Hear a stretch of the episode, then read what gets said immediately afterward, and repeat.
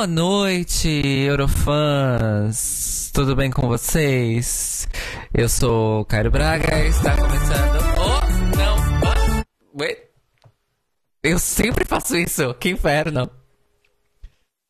Começamos terminando já. Oi, alô. Pois, é, socorro.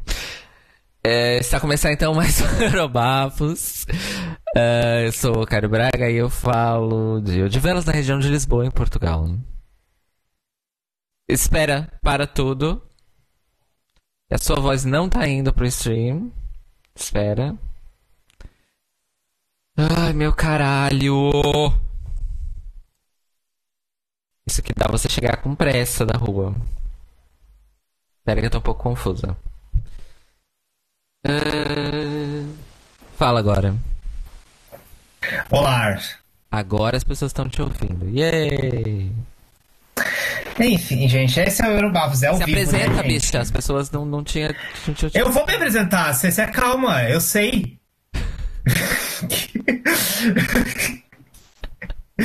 Não é minha culpa se você não preparou as coisas antes. Tá louca. Eu vou dar. Enfim, gente. Bom dia, são 9h20 da manhã em Melbourne, na Austrália. Meu nome é Daniel Beck. E, e hoje nós falaremos sobre um grande clássico eurovisivo, Brighton 1974. Yay! Mais famoso, mais conhecido como o ano que o ABBA venceu o Eurovision. ai, ai, ai. Sim. Mas antes posso falar, acho, um pouquinho das- da grande notícia? Pode. Pode mesmo porque eu não li. foi- Eu não li em profundidade, eu li por cima. Não, mas você sabe, a gente conversou. É o Jeski. Eu- repito, li E por cima. Ok. Bom, o JESC foi anunciado, foram anunciados 13 países para o JESC. E o formato que eles escolheram foi um formato remoto, por conta do Covid. Ele iria ser em Varsóvia. Imagino que ainda vai ser em Varsóvia, tipo, mas, ah, mas as apresentações de cada país vão ser feitas remotamente em estúdios locais que irão seguir tipo palcos, estrutura de palcos similares, digamos assim, para garantir uma competição justa. Hum. Ah, e e é, é interessante porque uma das coisas que se falava, bastante é que o JESC desse ano ia ser um test drive para preparar para as opções do Eurovision do ano que vem. Então, se eles resolveram tentar fazer o, o remoto esse ano, eu imagino que realizar o Eurovision do ano que vem remotamente aí seja uma das opções nas, que, que o, a IBU esteja considerando. E, e considerando o andar das coisas de Covid, é uma possibilidade bem grande. Porque acho que, pelo menos, tá- ainda está muito incerto se vamos ter tipo livre movimento de pessoas a ponto de justificar um Eurovision ah, padrão, como a gente conhece. Pois. Ehm, outra coisa importante é que o, o Fábio acabou de dizer no chat que, além disso, há supostas fontes que dizem que a EBU ainda pode acertar confirmações tardias para o JESC. Ou seja, por favor, participem no JESC. Sim, isso eu vi também. Eu acho que é porque vários, vários artistas, vários países, como, inclusive a Austrália, obviamente, cancelaram a participação porque assumiram que ia ser. ia ter que viajar para para Varsóvia. E aí a IBU agora anunciou que isso não vai mais ser necessário, então talvez alguns países voltem atrás e resolvam participar. Mas acho meio difícil, porque você fazer o trampo de. todo o trampo de preparação do Jéssica agora, assim, do nada, não sei se as broadcasters iriam tentar. Mas. Mas é isso, já saíram. Eu vi que saíram duas músicas. Já da saíram da Ucrânia e a da Alemanha. Eu ainda E- não escutei nada. ah, e eu acho que eu não vou escutar antes. Ah, Eu quero assistir. de propósito. É. Tá. Então eu não vou, então não vou comentar. Por favor. Por favor, não comente. uh, sim, porque, como nós já comentamos aqui, uma das nossas propostas esse ano é cobrir o GESC. Né? E como vão ser só 13 países confirmados com hipótese de outros, né? Como assim, tá circulando por aí. Uh, eu acho que eu prefiro não escutar as músicas antes. É, a não ser... é difícil a gente cobrir, né? A, a não ser que nós decidamos uh, fazer um episódio pré-Jessic e outro pós-Jessic. Aí eu topo. Mas não sei. Não sei, eu, eu, eu tô nessa pegada de que eu quero saber na hora. Se a gente decide que a gente vai fazer um programa pré-Jessic, aí eu escuto. Não, não. Fora que tem a questão de que. Uh, você chegou a comentar? Que é. Uh, enfim, houve um boato que não foi confirmado. Eu vi isso por cima, passando na minha timeline, que é. Houve um boato, gente, é um boato. Eu vou repetir: boato, não é informação confirmada, tá? Que as apresentações vão ser pré-gravadas. Fica aí essa bomba. Hum. Que eu espero que sejam boatos mentirosos e que não se confirmem, sinceramente. Mas pronto. Eu não duvido. Eu também não eu duvido. Me lembro... Teria que. Provavelmente ia depender da infraestrutura. Do quão boa a infraestrutura seria para fazer ao vivo com esse lance de ser remoto. E bom, se bem que. Eu imagino que ainda que tenha, né? Vamos ver. Enfim, gente. Uh, bom, eu não vou comentar das músicas, então. Então não, nós não a gente vai ter um episódio. Eh, não, vai ter um episódio para falar do Jesk, não é hoje. é isso. Mas se você não quer assistir as músicas, não tem como fazer o episódio. Eu acabei de dizer que se formos fazer um episódio pré-Jesk sobre o Jesk, eu escuto as músicas. É que você falou antes, ah, nós vamos cobrir o Jesk. Cobrir... você ter falado isso. Então, cobrir o Jesk é. Vamos fazer um episódio sobre. Não é comentar as músicas do Jesk no episódio sobre outro tema. É isso.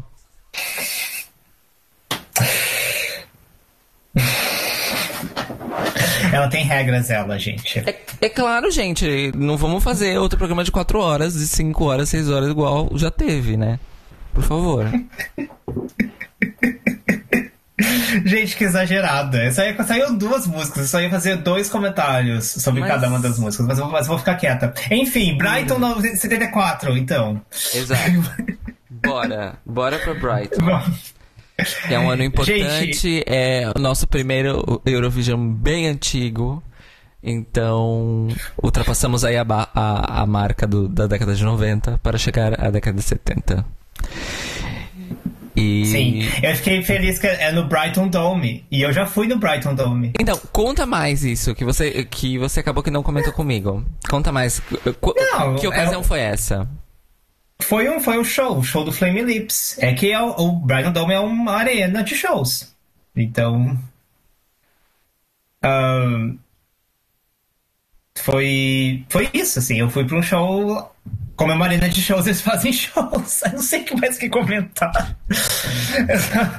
É... Mas ele. Que você, que você reconheceu. Porque era. Ah, é meio que. É que não é que eu reconheci, é que Brighton não é exatamente uma cidade enorme. Então, assim, e havia. Ah, é um lugar de arena em Brighton. Não pode ter mais. Acho difícil ter mais de um. E. E Brighton não é uma cidade grande.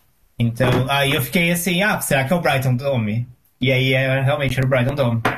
Uh, foi, mas foi por isso assim que eu, que eu pensei que poderia ser. Mas não porque eu não necessariamente que eu conheci o lugar. Eu conheci o formato de arena, mas isso aí poderia ser qualquer teatro de arena.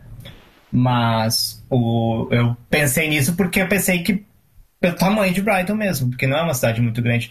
Inclusive é interessante, porque acho que Uh, eu não sei, acho que é o, é primeiro o Vision que.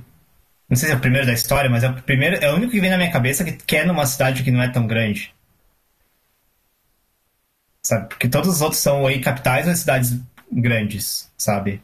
Ah, já teve em Birmingham também. Birmingham é a segunda maior cidade do, do Reino Unido, da Inglaterra. O que não significa muita coisa, mas pronto. É, é bem mais. É, é grande. Birmingham é grande. Não é que. É bem maior que Brighton, certamente. Ah, não, isso com certeza, né? Mas é aquele negócio. Ah, não, já te- eu sei que já teve. Teve em Hilversum, que é onde fica a broadcast da, da Holanda. E teve em Mill Street, na, na Irlanda também, que eu não sei se não. É, o Fábio acabou de Mas- comentar de Mill Street aqui no, no chat. Sim. Mas. O que dizer de 74? Ah, eu. Eu gostei, mas não achei incrível. Foi Era isso, outro sim. ritmo, outra época. Confirma-se aí a minha, a minha teoria de que o Eurovision teve um reposicionamento de público em algum momento que eu ainda não sei dizer quando, mas teve. Porque, novamente, assim como no Eurovision de, de 91 em Roma, e um tanto quanto já, eu acho que num processo de mudança nos Eurovisions de 97 e 98 que nós, nós também vimos, mas a plateia é só gente de meia idade pra cima. Não há pessoas jovens na plateia do Eurovision de 74, assim como não há pessoas jovens na plateia no Eurovision de 91.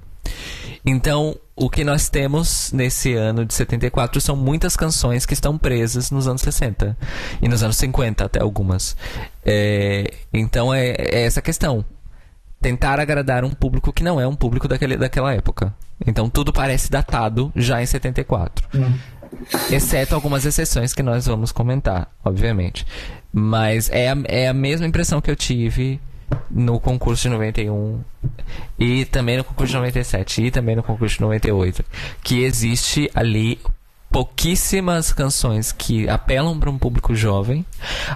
E aí vem a ironia, né? Porque um dos fetiches do Eurovision enquanto concurso são cantores muito jovens Pra cantar música pra pessoas muito mais velhas. Né?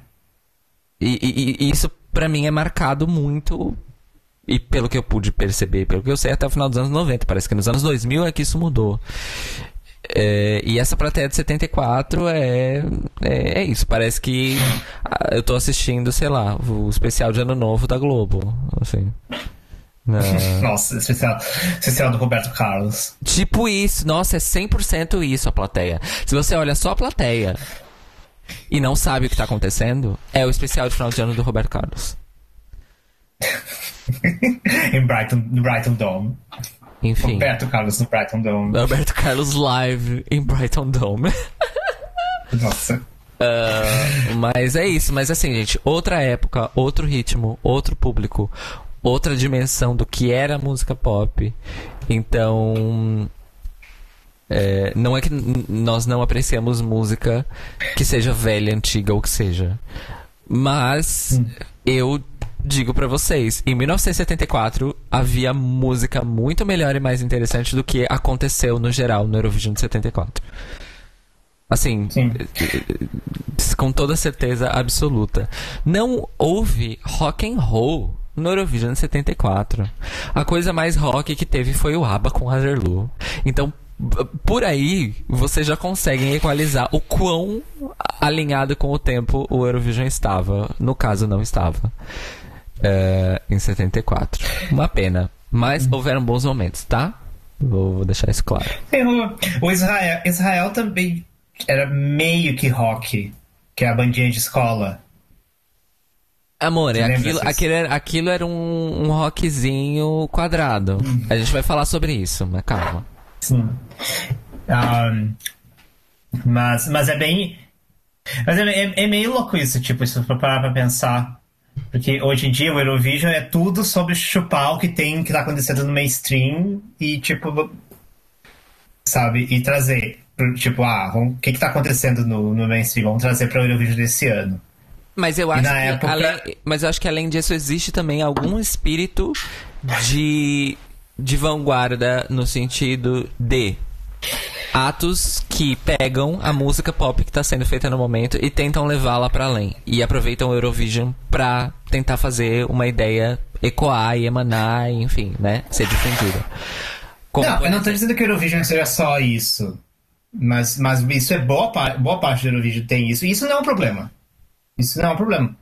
É, mas é que é bem diferente do que aconteceu desde esse ano, porque esse ano não teve. Se for bem. Tipo, nessa época do Eurovision, né? Até a gente viu até 91, digamos assim. Quer dizer, a gente não viu, mas pelo que a gente reparou tanto nesse ano quanto em 91, é, que não havia esse, esse tipo de, de. tanto assim, esse tipo de atitude de trazer as coisas que estavam no mainstream. Era sempre uma coisa que tá, parecia que estava sempre. Direcion... Eu, não, eu acho que isso está conectado com o público também, né? É, isso que eu ia dizer. E aí o Rui comentou agora o seguinte, amor, normal não haver rock, porque se ainda hoje os jurados que votam afundam esse tipo de canção, quanto mais naquela altura. Mas aí é que, aí eu, que eu volto no meu argumento, Rui. O Eurovision, nessa, naquela época, simplesmente não estava na sua época. Porque em 74, o rock já era música pop. Há 10 anos. O rock já era música pop há 10 anos, em 74. Os Beatles já tinham até acabado em 74 e o Eurovision ainda não tinha rock and roll. Isso para mim não faz sentido num contexto de música pop, por isso que eu reforço. A proposta do Eurovision naquela época era agradar pessoas com mais de 40 e 50 anos. Apenas. Tão somente. Isso, isso é muito doido, porque você.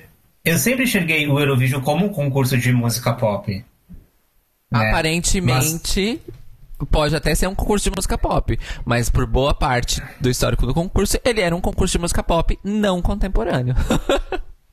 Sim, mas é meio doido, porque, porque eu, eu pensei nisso, porque eu pensei sempre, ah, os vencedores mais antigos, eu sempre lembro, ah, Waterloo, música pop. Ou, ou então 76, Brotherhood of Man, música pop. Sabe? Tudo. Então eu sempre pensei, ah, é, é um concurso de música pop.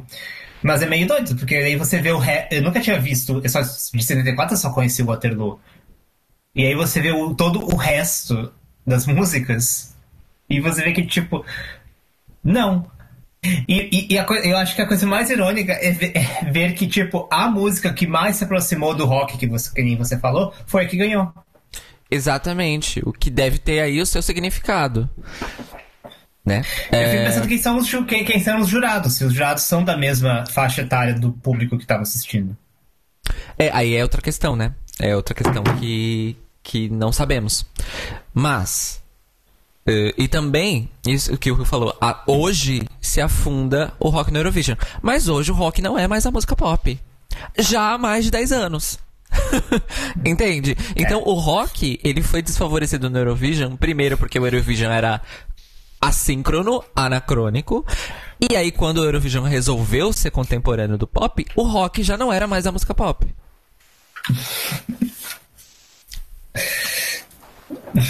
Né? Pois. Ou seja, o Eurovision literalmente passou ao largo de maneira geral, tá? Óbvio que tivemos canções de rock no Eurovision, mas no sentido de um estilo que era valorizado no concurso, o Eurovision passou ao largo de um dos fenômenos musicais mais importantes do século XX. E isso é algo que tem que ser notado, eu acho. Hum. Pois é. Grande exemplo, ano passado nós tivemos o simulacro de Coldplay ganhando, né? Coldplay que, tipo, uma música de 10 anos atrás. É, isso quer dizer, com 10 anos de atraso. Sim. Adoro que eu me contradizendo aqui, né? Falando que o Eurovision chupa do mainstream, mas ao mesmo tempo o Eurovision é datado. Enfim, eu me contradizendo é o tema do não é você se inteiro, né, gente? Não, mas não é você se contradizendo, é o próprio Eurovision sendo completamente um caos em sentido de Zeitgeist ou não Zeitgeist. O Eurovision é um caos nesse sentido. Hoje em dia, mais do que nunca, na minha opinião. Isso, isso é verdade. Isso é bem verdade. Essa é a conclusão que chegamos. O Eurovision é um caos. Especialmente Roma 91, né, gente? Mas a gente não vai falar sobre. A gente já falou sobre isso. Se vocês quiserem escutar, tá no feed. E no Mas então, Sim. vamos às canções. Vamos. Tiveram algumas canções boas, e inclusive, por exemplo, a canção de abertura que. Cis, como é que se pronuncia o A com trema do finlandês, você sabe? Não sei. Bom, eu vou tentar. Eu provavelmente é vou ser errado. Eu acho que é A. Eu acho que é A. as na verdade, às vezes que eu acompanhei música em finlandês lendo a letra, não percebi, não notei nenhum tipo de diferença de pronúncia entre o A e o A com trema. Porque o A com trema no sueco é o A, né? É o, não, é o A. O, é porque a letra A no sueco é O. A letra A com trema no sueco é A.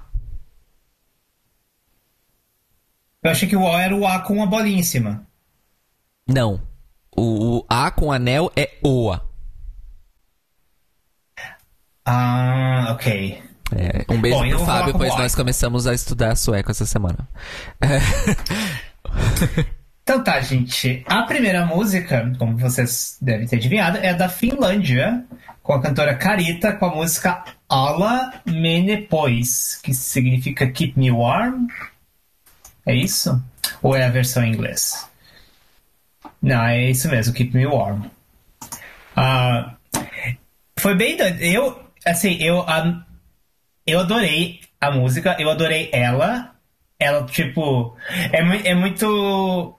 É meio doido você ver, tipo, porque na época, em 74, obviamente, era tudo ao vivo. E ela toca, no- ela, ela toca piano e canta. Pois E- é, e, e maravilhosa no piano, inclusive. Sim. E foi, e foi mó, foi mó louco, assim, porque a gente assistiu nossa primeira música, a gente já. Nossa, que divertido isso! Esse Eurovision vai ser incrível. No fim não foi, né? Mas.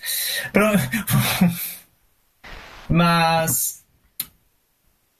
Eu não. Assim, é, bem, é difícil comentar as coisas assim, porque não, eu não tenho, mais, eu tenho muito mais comentários. a- Sempre, só o fato de ser uma música muito bonita e, e ela ser incrível e, que ter, e ter muito carisma. Me, infelizmente só ganhou quatro pontos. Pois é, totalmente sem sentido essa votação da Finlândia no final. Ah, posso só comentar uma coisa rapidinho? Que é o sistema de votação que desse ano foi, era, completamente, era completamente diferente. O sistema de votação desse ano era cada país tinha 10 júris e cada júri podia dar um voto para uma música só. 10 jurados. Então não é- Jurados. Cada jurado podia dar um voto só para uma música. Ou seja, não havia 12, 10, 8 pontos. E então ela ganhou 4 pontos, significa que apenas 4 jurados de todos os países, que eram 17, se não me engano, que deram pontos para ela. Ah, muito doido esse sistema de votação. Eu fico pensando como que isso influenciou. Se, eu havia, se houvesse um sistema de votação mais. ah, digamos, mais soft, digamos assim, como a gente tem de ranking, se o ABBA teria ganho, se a história do mundo não seria diferente. Mas isso a gente. É, porque sistema de votação sempre. Nunca vai existir um sistema de votação perfeito, então. E essas. Dito no, ve- veja 91, onde nós tivemos um desempate que deu pra Carola, deu vitória pra Carola, pra Suécia. Se fosse pelas regras de hoje, teria dado pra França. Mas enfim. É, Essa- é isso essa que eu tenho pra discussão é- da Finlândia. Essa discussão, ela não, nunca chega a lugar nenhum, porque ela é anacrônica. Mas enfim. Ah, o que, que eu tenho pra dizer da Finlândia. Finlândia? A gata arrasou em, em cantar e tocar piano. Ela tava super focada, mas ela foi simpática, expressiva, sorridente. A voz dela é ótima. A música era muito legal. Muito fixe mesmo. Então eu e Beck já começamos animadíssimas, né? Porque, uau, que canção incrível e tal. E é uma canção bem da época, é uma canção mais românticazinha e tal, mas é boa mesmo. E a. Como é que é o nome dela mesmo? Carita? E a, Carita. E a Carita é um deleite, assim, absolutamente. E então gostamos bastante da Finlândia. Foi um ótimo começo. Um ótimo começo. Pena que durou pouco. É isso, gente. Próxima. Próxima ligação. É, Próximo é o Reino Unido, com a Olivia Newton-John, com a música Long Live Love. Pois é, o choque, Ah. né, que levamos. Bom, já, que a gente, vamos alternar, e começa você, Cis. Muito bem, Olivia Newton-John. E não fui pesquisar exatamente se a carreira dela, né, enquanto Superstar começou nesse Eurovision ou não. Mas é fato que ela fez coisas melhores depois e ficamos felizes por isso. Porque esta música que ela apresentou é horrorosa. E é- tem temática religiosa ainda por cima. Então tem um Glory, Glory, Hallelujah no refrão, na, na ponte da música pro refrão. E esse Long Live Love é Glory, Hallelujah, God e enfim. Deixa eu ver a letra. E a roupa que ela tava usando era horrenda. É horrenda e horrorosa ao mesmo tempo. É horrenda. Enfim, Nossa. eh, péssimo, horrível, odiei. Nunca mais quero ouvir nem ver isso na minha vida. Olivia Newton-John, ainda bem que depois você virou uma pessoa decente e parou de fazer essas merdas. E deu ao mundo Physical e Xanadu. Então, muito obrigada. Mas não obrigada, Reino Unido fazendo merda pelo visto desde sempre na Eurovision, porque não é possível. Ficaram em quarto lugar nesse ano. Claro que ficaram. Glory, glory, hallelujah. É, é isso, gente. Eu concordo com tudo que Caio Braga disse. Ahn, é meio. Mas assim, eu fico pensando se era um trope da época de fazer músicas gospel, porque eu não lembro qual foi o ano que Israel ganhou com, com a música que se chama, se não me engano, Hallelujah. Eu acho que foi nos anos 70 também. Ah, então, não sei, eu, eu não, eu não conheço os outros Eurovídeos dos anos 70, mas eu não eu fico imaginando se isso não é um, trope, um dos tropes da época. É, é possível que Ah. seja. Sim. Ahm, mas é isso, gente. E foi, assim, uma queda vertiginosa, assim, do nosso mood. Da Finlândia, a gente tava na Finlândia, nossa, vai ser divertido nos 70, músicas divertidas, músicas bacanas. Caio Braga falou assim: Eu amo os anos 70, tenho certeza que vou gostar disso. Pois. E aí veio aí Long Live Love. é, não deu muito certo, gente. Quer dizer, pra ela deu certo. Rui dizendo no chat. Dizendo que é tudo recalque, porque você queria ser elevada por John Travolta, invejosa. Gente, se tem um, um, um ator, uma celebridade que eu nunca tive o mínimo de interesse, foi o John Travolta. É isso. Bom. E o Rui tá dizendo aqui que a Aleluia ganhou em 79. É. Que foi o. Não sei se foi a primeira vez que Israel ganhou. O único é aleluia segundo? que eu aceito é, vocês já sabem, Hard Rock Hallelujah do Lorde. Sim.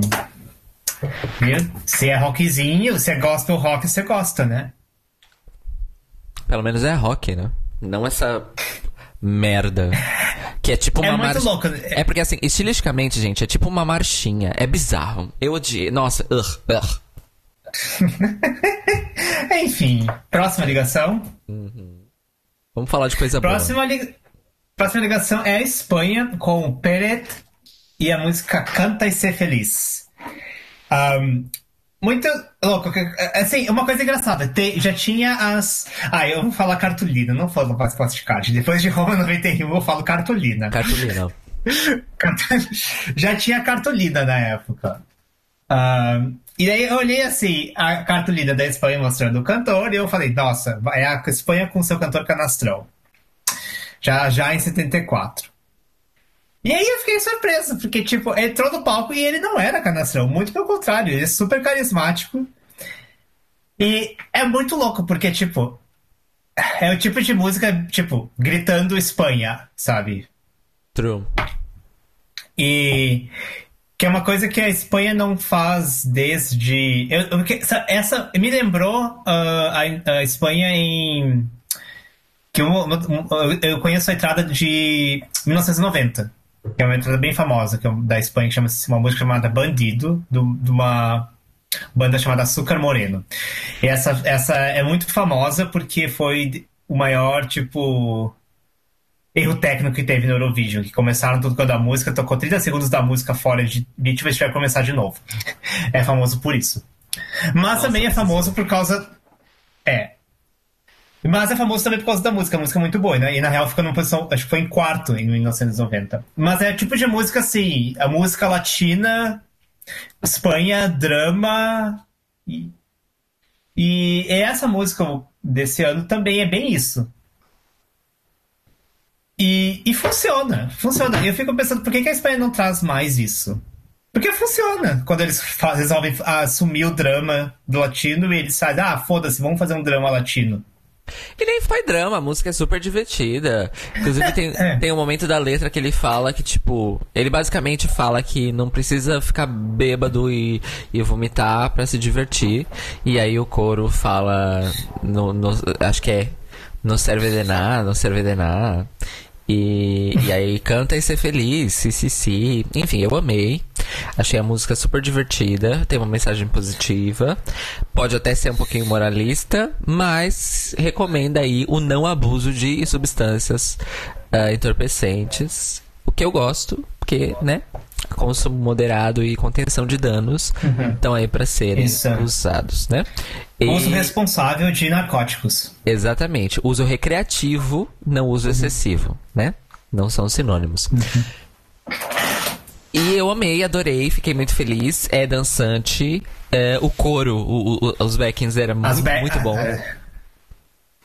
E. Enfim, era muito boa a música, muito, muito boa mesmo. Eu gostei bastante. E assim como o Beck também me surpreendi, que ele era carismático e simpático, e a música era boa. Enfim. Awesome. Sim. Increíble. Hum. É, o Rui tá falando. Uh, pode ser que Espanha leve algo parecido ao JESC. Ah, então da tal das. Eu, bom, a gente não pode comentar o JESC, porque Caio Braga não pode. Exato, mas é, eu não entendi. Parecido com o quê? Porque o Beck comentou da música de 90 e nós estamos falando de 74. Qual das duas? Porque, ah, é, aparentemente a cantora do JESC esse ano é canta flamenco. Amo, gosto, quero. É a, a, a influência de Rosalia, louca, né? Ah. Não sa saiu, saiu uma foto da cantora, mas não sei se saiu a música ainda. Falou que ia sair logo, assim. Agora tô curioso, quero ver essa música. Se vai ser realmente um flamenco. Vamos ver. Enfim, gente, Espanha. Eu quero mais essa, essa Espanha de 74, eu queria que voltasse. Com uma roupagem nova, moderna, contemporânea. Ia ser incrível.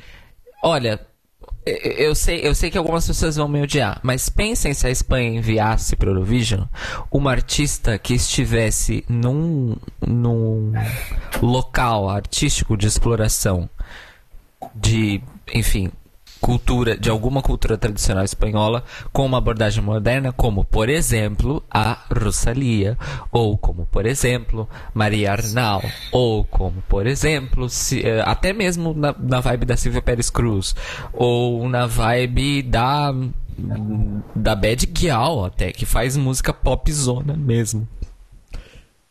Sem, com hispanidade, vamos dizer assim. Por que, que a Espanha não manda uma, uma artista dessa, sabe? I, imagina, assim, não necessariamente a Rosalia, porque eu acho realmente que a Rosalia nunca participaria do Eurovision.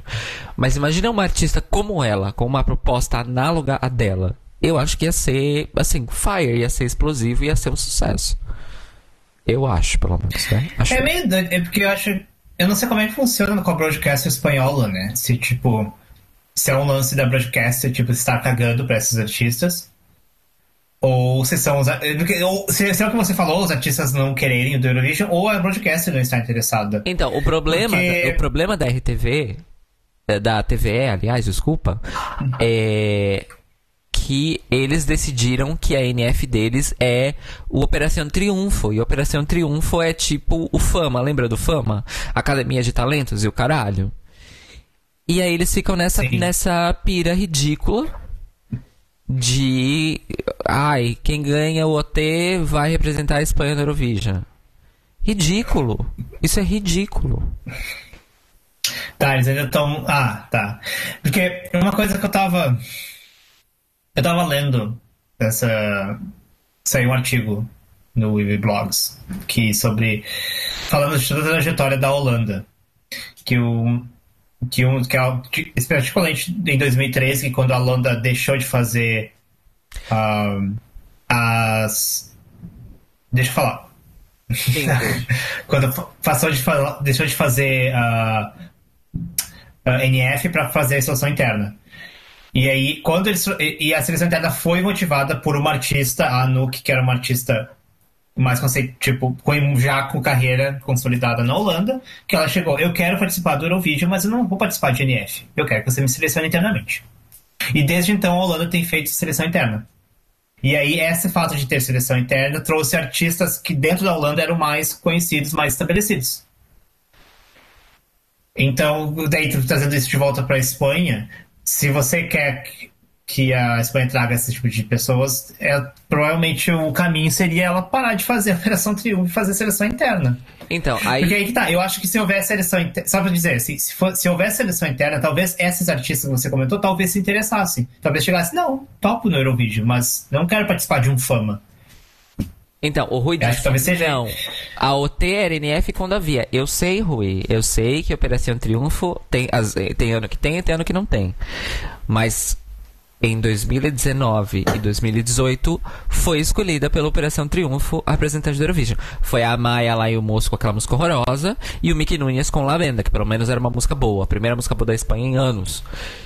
E quando tem seleção interna, eles também cagam. Igual aquela banda de, de surf rock que cantou em inglês, aquela música ridícula, três anos atrás, ou quatro, não me lembro.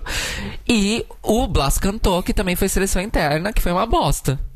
Então, quer dizer, há um problema aí que, que vai além do método de seleção, porque seleção interna, bosta. Não, é, Operação sim. Triunfo, bosta. Para mim, para mim a Espanha, a Espanha simplesmente desistiu desde que 2016, quando que a Espanha mandou uma música boa, uma música que eu adoro, a Abarei, que é uma música, uma música, uma cantora muito boa, com música boa, e ficou tipo vigésima alguma coisa. Aí acho que a Espanha chegou e falou assim: olha, foda-se. e aí foi 2017, mandaram uma Manel Navarro, que foi uma merda, e só tem sido merda. Mas eu fico assim pensando, já, se a Espanha tá nesse nível assim, ah, foda-se o que a gente mandar, então talvez seja a hora de fazer a seleção interna e mandar artistas que você comentou. Tipo, Ou faz uma merda de um concurso ao estilo do Festival da Canção. Puta que pariu. É, pode ser. Eu, eu, a, a, a, resistência da Espanha em, co, em colocar a votação popular para decidir quem. Porque, ah, e porque tem outra coisa com a Operação Triunfo os dois últimos anos que a Operação Triunfo foi a NF, entre aspas, os artistas foram escolhidos não, pelo voto da, da Operação Triunfo, mas a canção foi seleção interna. Ou seja. De que, que serve? Sabe?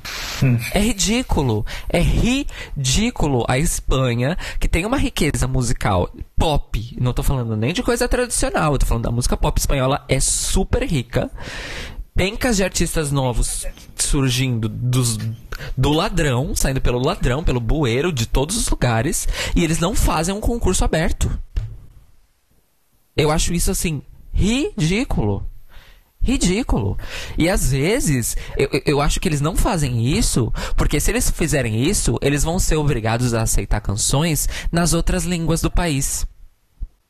E aí, eles não querem. Eles não querem.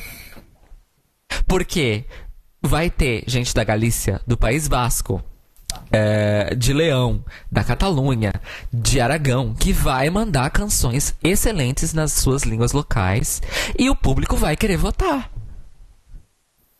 E aí, se ganhar uma, se ganhar uma canção que não é cantada em espanhol, aí fudeu. Entendeu? Porque esse ranço dessa ditadura espanhola que não acabou, né? Esse ranço, ele é, ele é real e oficial. Assim, é ridículo. Chega a ser ridículo. Então, assim, não dá para respeitar. Não dá para respeitar. É. É, é. é triste. Isso é triste, né? É uma coisa triste. Isso é muito Imagina, triste. Guilherme, Guilherme Milky no Eurovision. Já tentou, né? Não conseguiu. Pois é, no Salvemos Eurovision que não salvaram, né? Inclusive. Sabe? Podia ter sido ele. Enfim. Próxima. Próxima. Próxima é a Noruega, com a Anne Karine Strum and the Bendik Singers, com a música The First Day of Love. Ah, eu botei aqui que a música é meh, e tudo é muito meh. Mas você notou coisas na letra, né, Cês? Pois é, é o mais Pode. próximo de letra política que tivemos em 74, foi essa música da Noruega. É, é, a, a música como um todo não é nada maravilhoso e tal. Mas eu gostei da música, eu gostei muito do arranjo espe- especificamente. E, e a letra é muito interessante, deveras. Então, um joinha aí pra Noruega. É, tá vendo aqui a letra. We all know the curtain will fall. É, tem, é, é tipo assim, é, é, é- é uma lição em, em poesia, poesia de máscara. Porque ela, ela usa vários termos, várias metáforas é, direcionadas, mas que nunca falam frontalmente que o assunto é, sei lá, o clima político da época ou o mundo da época, né? Mas Não, é é assim, tipo- o mais perto de coisas políticas que temos esse ano. Curtain, cur, a curtain não é nem metáfora. É a Iron Curtain, né? É, pois. Por isso que eu falei, eu olhei assim, nossa, the curtain will fall. Ok? Não, e fora e eu te falei, né? Eles usam buzzwords na, da época na letra. Revolution, Generation, a Final Solution. eh, enfim. É babado essa letra, Sim. gente. Vale a pena. Mas a, mas a música, a performance é. Infelizmente, né? Alô? Oi. Alô? Oi. Você ficou só. Você ficou. Próxima ligação. Enfim, você ficou silenciosa. Tem que. Tem os. os como é que se traduz Q? Esqueci. Quê? A palavra CUE, Q. Ah. ahn, é Sinais. pista, marcação, alguma coisa assim.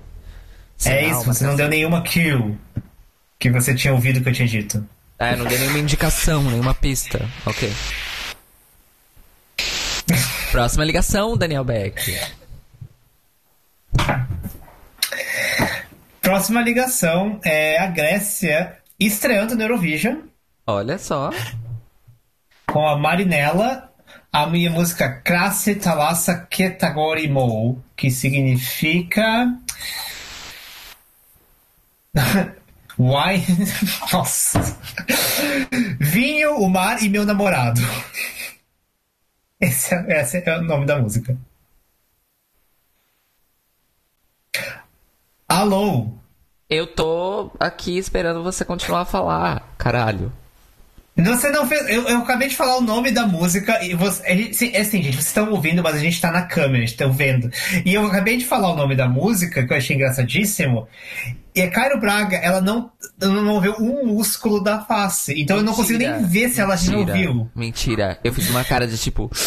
É, né? E aí a gente tava, como vocês viram no início, a gente teve uns. Um, sei, a menos que você vai editar isso, mas a gente teve problemas técnicos, e aí eu fico preocupada se ela tá me ouvindo e se, a gente, se o meu Tá microfone ficou silencioso.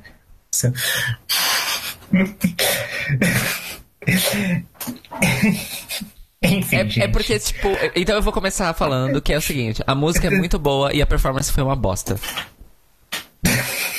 A música é muito boa e a performance foi uma bosta. Então, assim. Chateada. Sim. É, pra mim, eu teve. fa- Eu botei aqui, o meu comentário foi: que falta de animação, Michel. Nossa, 100%. 100% mortas. Todas. Sim. Ah, mas foi uma pena, porque, como, como a gente fala, a música era muito boa. Ah, mas foi. Mas foi isso, tipo, não teve muito. A única coisa que eu lembro é de estar frustrado, assim, tipo, com a. Tipo, com uma performance que poderia ter sido incrível, mas não foi. Dois. Mas era a primeira vez da Grécia, gente. Damos um desconto. Pois é, começamos aqui e desembocamos na moça da bola. Exatamente. Não, mas passando por 2005. Ou seja, uh, Marinella, como é que é? An- Andou para que Helena. Ah, esqueci o nome da, da menina de em 2005. Eu sei que o nome dela é Helena. Pra Helena brilhar. Uma pessoa grega chamada Helena. Groundbreaking. Ai, droga, esqueci o nome dela. Enfim. Ah, mas é, meio memorável. Próxima. Próxima. Próxima é Israel, com a banda Pug, Pug ou Pudi, e a música Natati Lakayai, que significa.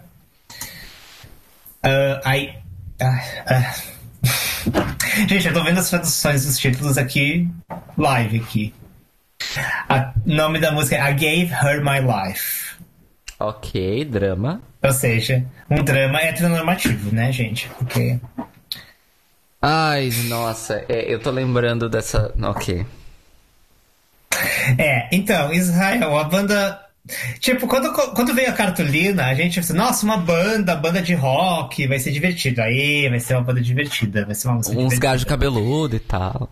Isso. Inclusive, o troféu Meu Cu pra vocês. Um dos, seus- um dos, dos- um dos vice-campeões do troféu Meu Cu, porque a gente já sabe qual é o seu campeão, né? Sim. Você lembra do. do No Do caso, o vocalista, do Pierre. o, vocalista de Israel, pra mim, ele é o meu troféu, meu cu de bronze. Porque é de bronze. eu dei bronze, prata e ouro. E ele é o bronze. Assim. Mas só por ele, assim. Ignorando a música, só por ele. Porque se eu for considerar a música, ele não ganha troféu nem meu dedinho do pé. Então, é isso. Sim. Ah, então, ah, o, eu tava falando que o, é, eu botei aqui que é tipo uma banda de é tipo come, prometeu ser uma banda de rock, ah, entregou uma banda da- banda de banda de colégio, Nossa, sim. que é tipo parecia assim, você vai na, na festinha do- da escola e tá tocando essa banda. E assim, gente, E- é, é um rock que já era datado em 74. Um rock quadradíssimo. E, e assim, nossa. Péssimo. Péssimo, péssimo, péssimo. Pois é. Não tem o que dizer, assim. É bem tipo prometeu e não cumpriu. Já houveram alguns esse, esse ano.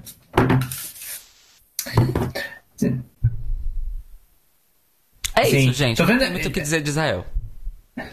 Eu tô vendo aqui no chat. Sim, Manel Navarro foi o cantor de da Espanha de 2017. O Rui já Foi que cantou respondeu. do oito. É que você falou I don't know her. E depois ele falou, ele Ah, tá, daí- Espanha. Tá.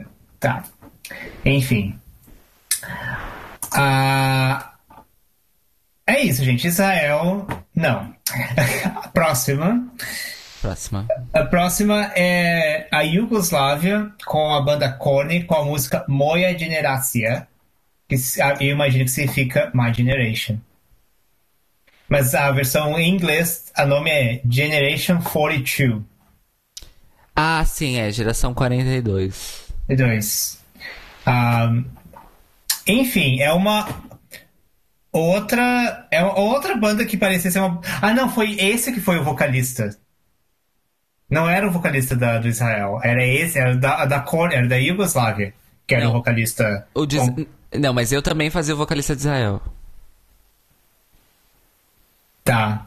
É que, o, não, é que o da Iugoslávia é o que tava com os, peitos, os, pelos, os pelos pra fora. Ah, sim. Que, aí sim, ele e o pianista fazíveisíssimos e os dois com um decotão mostrando os pelos do peito. E o público vai à loucura. Mas só por causa um disso, a música é meh. É, é fish, mas não é nada absurdo.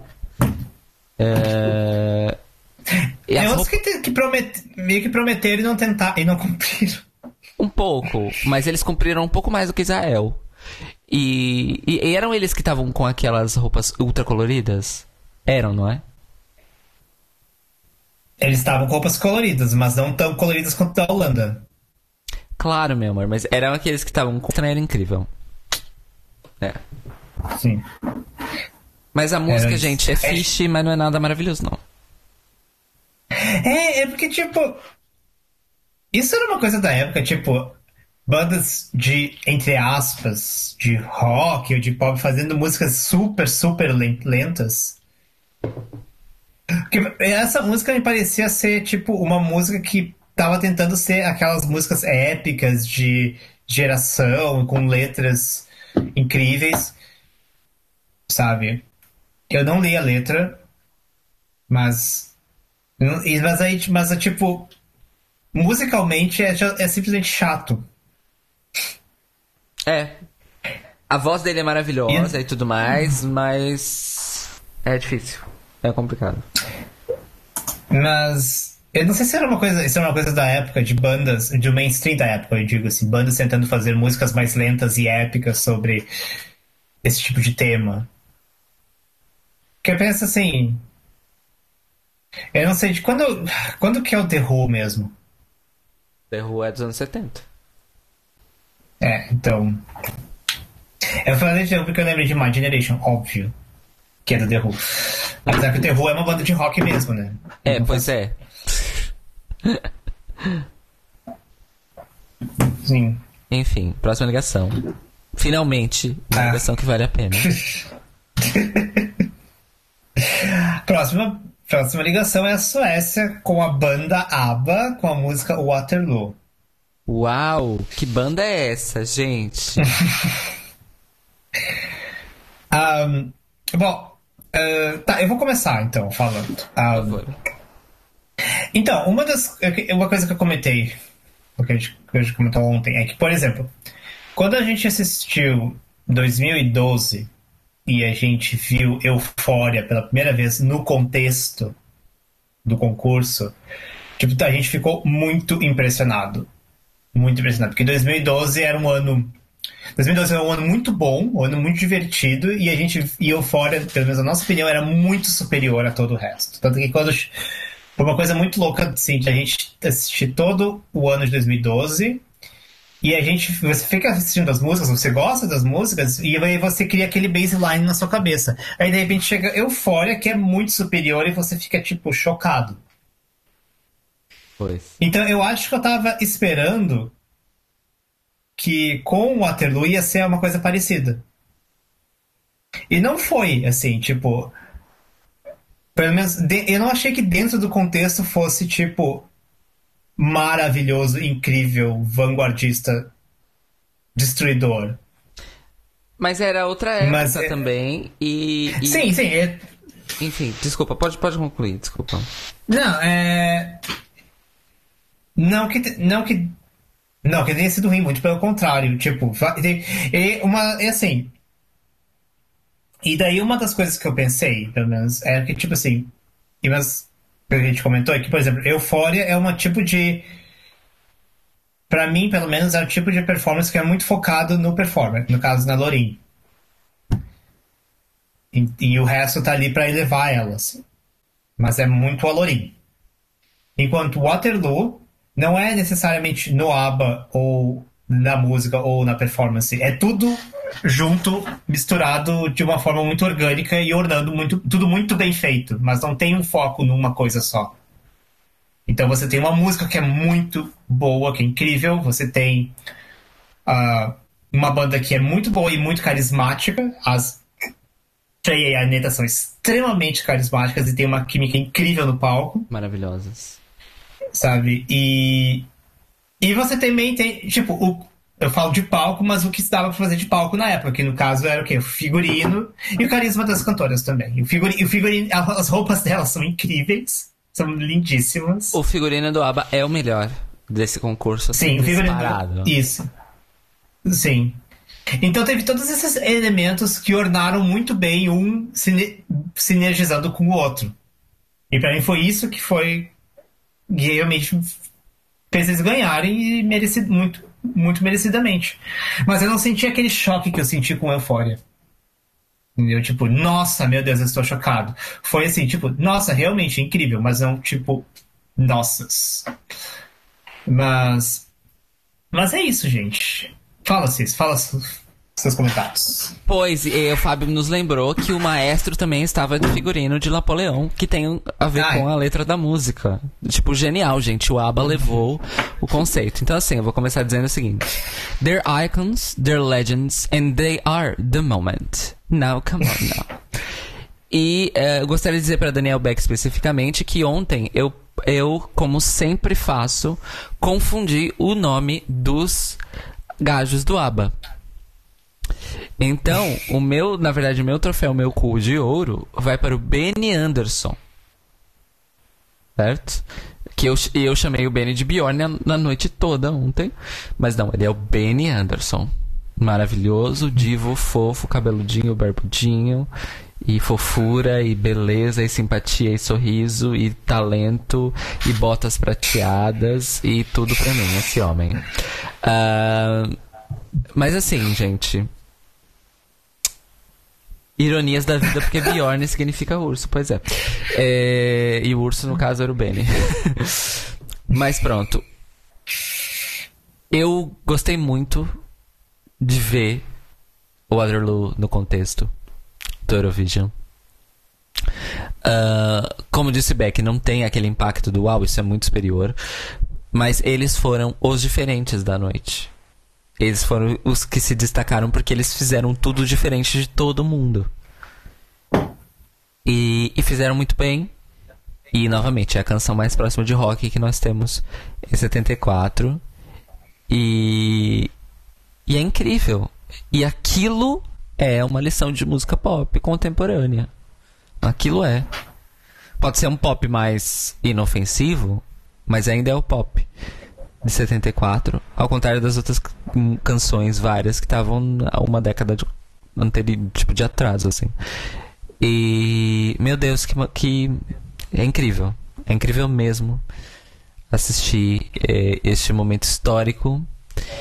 E, e ontem eu aqui uh, logo, logo depois de acabar aí tem a performance uh, de winner, né, de vencedores de, de Waterloo. E aí o Beck, assim que acabou, o Beck soltou. E o resto é história. E é isso. O resto é história. E. Ai, sei lá, gente, eu sou muito apaixonado e eu quero todas as roupas que eles usam. Porque todas as roupas que eles usam são maravilhosas nessa apresentação. E é isso, Benny, eu te amo. Obrigado por tudo. é isso. É. O. É, você comentou que eu não tinha não tinha ficado parado para pensar. Realmente, eles foram diferentes de todo o resto. Então teve isso, né? Eles foram diferentes de todo o resto, mas, mas também, ao mesmo tempo, o que eles trouxeram de diferente foi muito bem feito. Sim. E, e acho que para mim é isso que pega, assim. Não é tipo, ah, vamos ser diferentes. Não. Foi, tudo foi muito bem feito. Tudo foi. E, e me lembra. E assim, e me, pare... e me traz a impressão que, tipo, tudo ali foi pensado também. Ai, gente. Caio Braga está mostrando a foto do, do Benny no celular. Ele tá muito lindo. Puta que pariu nessa foto. Você presta atenção no que eu tô dizendo? Eu tô prestando, caralho. eu, eu, meu cérebro é multitarefas, não sei se você sabe. Isso é um mito. Eu tava lendo sobre isso, isso é um mito. Não existe multitarefa. A gente, você acha que está sendo multitarefa, mas não está sendo fazendo nenhuma das tarefas direito. Ah, então me explica para mim como é que eu tô percebendo e absorvendo tudo que você tá falando ao mesmo tempo que eu estou admirando o Benny Anderson uh, no DDG Images. Me explica. Você não tá. Você tá, você tá ouvindo meio, talvez 80% do que eu tô dizendo. E mesmo que você esteja ouvindo 100%, você não está processando 100% das Você está ouvindo 80% do que eu tô dizendo. E mesmo que você não esteja ouvindo 80%, esteja ouvindo 100%, você não está processando 100%. O fato de você estar tá repetindo as coisas que eu disse não quer dizer que você processou. The fact that ser um papagaio, é isso que você é? The fact that you're listening to everything I'm saying doesn't mean you're processing it. How's that for processing? Gente, as- desde quando isso, isso é evidência que você tá processando? ¿Desde cuándo esta es evidencia de que estás procesando lo que estoy diciendo? Ué, quem estuda processamento linguístico aqui não sou eu, é você. Você que me diz. Sim, eu tô dizendo pra você que não tem multitarefa, mas você não acredita. Eu não acredito. Enfim, você, é você é diferente da ciência, né? É isso, né? Você também não toma vacina, é isso? Ah, Você pare, você me respeite, Daniel Beck. Você me respeite que eu sou sua irmã. Mas é isso, gente. Aba, maravilhosos, perfeitos, ícones, tudo. É. E que, que loucura, né? Tipo. pô, como, por que tão poucas vezes que houveram, tipo, artistas que ganharam no Eurovision que foram pro mainstream, né? Tipo, eu sei do ABBA, sei do, da Celine. a- e Lorin, até por aí. Mas. Acho que, acho que o grande questionamento pra mim é, tipo, o que, que, que aconteceu com o ABBA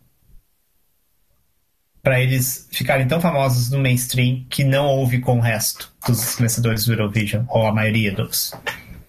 Eu, eu imagino, aposto que há algum trabalho acadêmico sobre isso.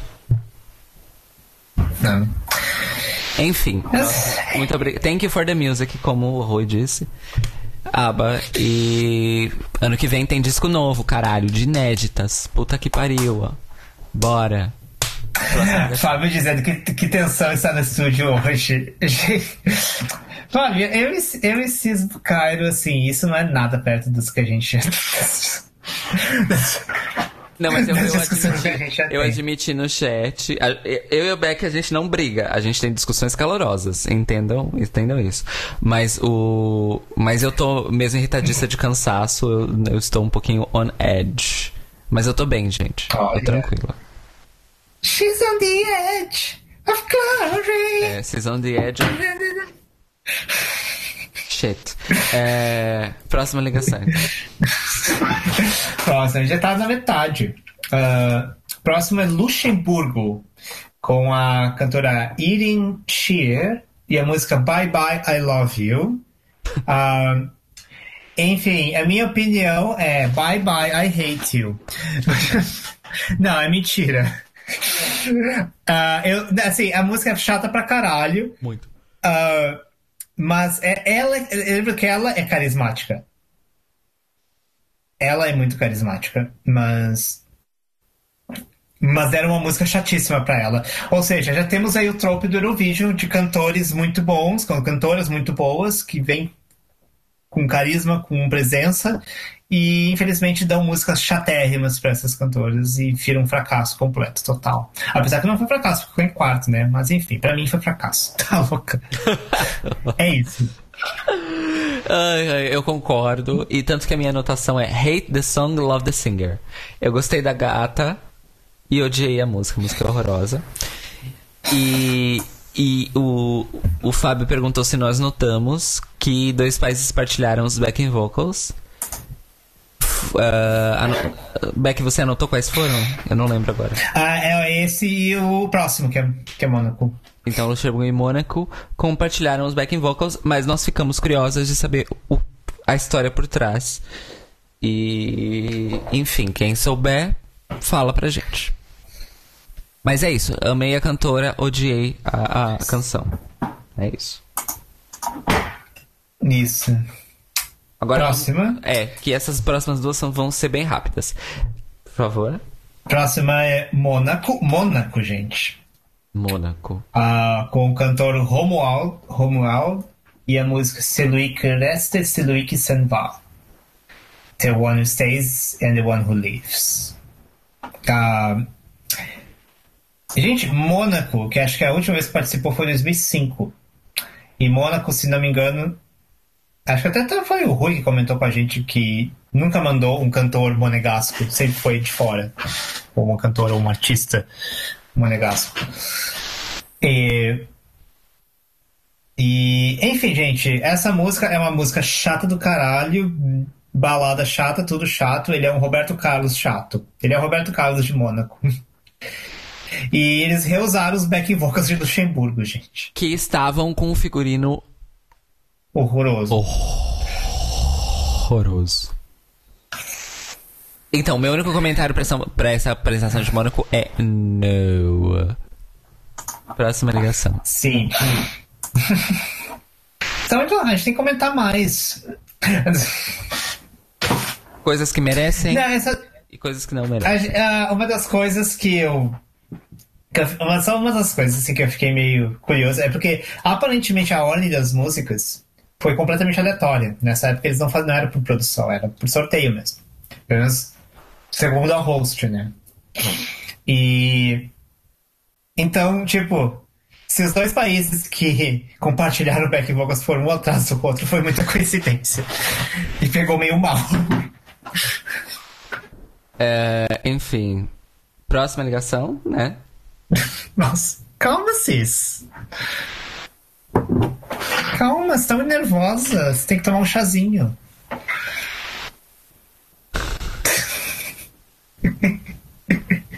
Você tem que tomar um vinho. Tem vinho aí? Você tem vinho? Tem o vinho verde. Mas vai. Bélgica.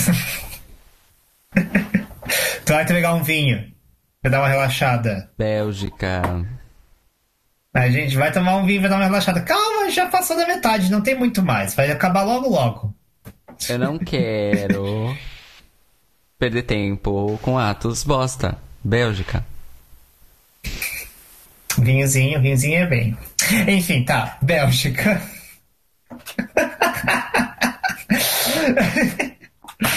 Bélgica com o cantor Jacques Roustin com a música Fleur de Liberté. Ok. Foi, foi esse escroto que colocou os backs no escuro? Sim. Gente, eu fiquei acachapada. Primeiro, é, é, o meu comentário pra Mônaco foi no, e o meu comentário pra Bélgica é non. É, em francês. Só que assim, eu fiquei revoltadíssima. Puta da minha cara. Porque o cantor é canastrão, péssima, música horrorosa. É basicamente a mesma música de Mônaco. É ridículo. É tosco, é, enfim, odiei. Odiei, odiei, odiei, odiei. E ele se achava o gostosão, o dramático, o interpretativo. E eles fizeram de um jeito que os backing vocals ficaram literalmente no escuro, não tinha foco de iluminação nos backing vocals e nenhum corte de câmera mostrou os backing vocals além do plano geral inicial. Depois os backing vocals nunca mais apareceram. Eu fiquei puto em como é que se, se levou uma performance dessa pro Eurovision. É um desrespeito às pessoas. É um desrespeito. Então, assim, não, não, não e não. Chega. Muda a Eurovision. Basta. Não aguentamos mais. Enfim, não. Homem- Homens da Luta. Por Eurovision. Homens da luta forever. Isso não, nunca. Sim. Não, eu tava por, por- por questão de protesto. Fiquei imaginando pra Ah, cima ok. por isso. Ai, ai. Mas. Mas é isso, né, gente? Antes de Dana International esconder a backing dela, porque ela era gorda, nós tivemos aí o Jack Hustin escondendo todos os backings. Jack Hustin, não, Jack Hustin, pelo amor de Deus. Antes que o Rui me gongue. Se bem que- O que Rui vai me gongar de qualquer jeito. O Rui fez um comentário aqui pertinente. Ele, ele disse: Vocês amam Grécia 2012, onde a backing vocal gorda, que sustenta toda a atuação, fica no fundo sem luz, enquanto os padrões dançam que nem loucos. Eu nem sabia que tinha backing vocal gorda. Nossa, eu também nem sabia. Eu é nem da. Afrodisiac. Afrodisiac. Pois, eu nem sabia. Eles esconderam ela tanto que eu nem sabia que ela existia. Nossa, agora eu vou olhar, eu vou, eu vou olhar de novo. Claro. Gordofobia no nossa. Eurovision. Denúncia. Nossa, gente. Nossa, nossa, agora eu tô muito puta, porque, tipo assim, vocês esconderam muito bem, porque a gente não viu. Pois. Aí eu sou muito puta. Ai, gente. Enfim, próxima ligação. Vai, que a próxima vale a pena. Calma, cis. Calma, relaxa.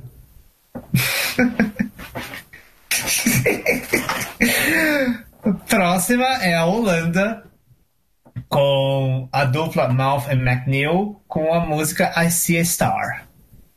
Uh, que, enfim, gente, foram os, neo, os Na verdade, não eram neo-hippies, eu ia falar neo-hippies, mas era 74, então eram hippies. É, hippies, exato. Os hippies da, os hippies da noite. Que foram. Na, agora eu vou falar uma coisa: que foram outros que trouxeram algo diferente também. Não foi, não foi só o ABBA, eles também trouxeram algo diferente do resto. De fato. Então. E. e enfim, a música é, é uma música fofa, só que é uma música boa, divertida. Eles. Ele tem, ele tem muito carisma, ela nem tanto. Eu achei que faltou um pouco de carisma nela.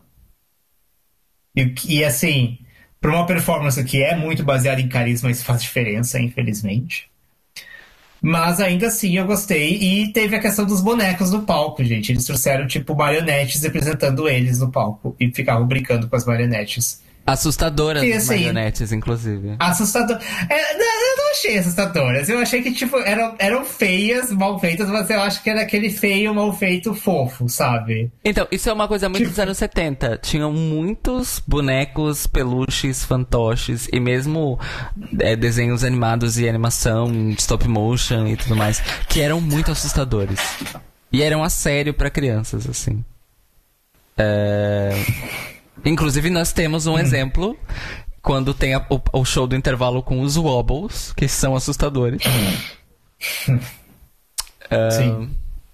Don't forget your wobble now. Don't forget your wobble now. Don't forget your wobble now. Não, pelo amor de Deus.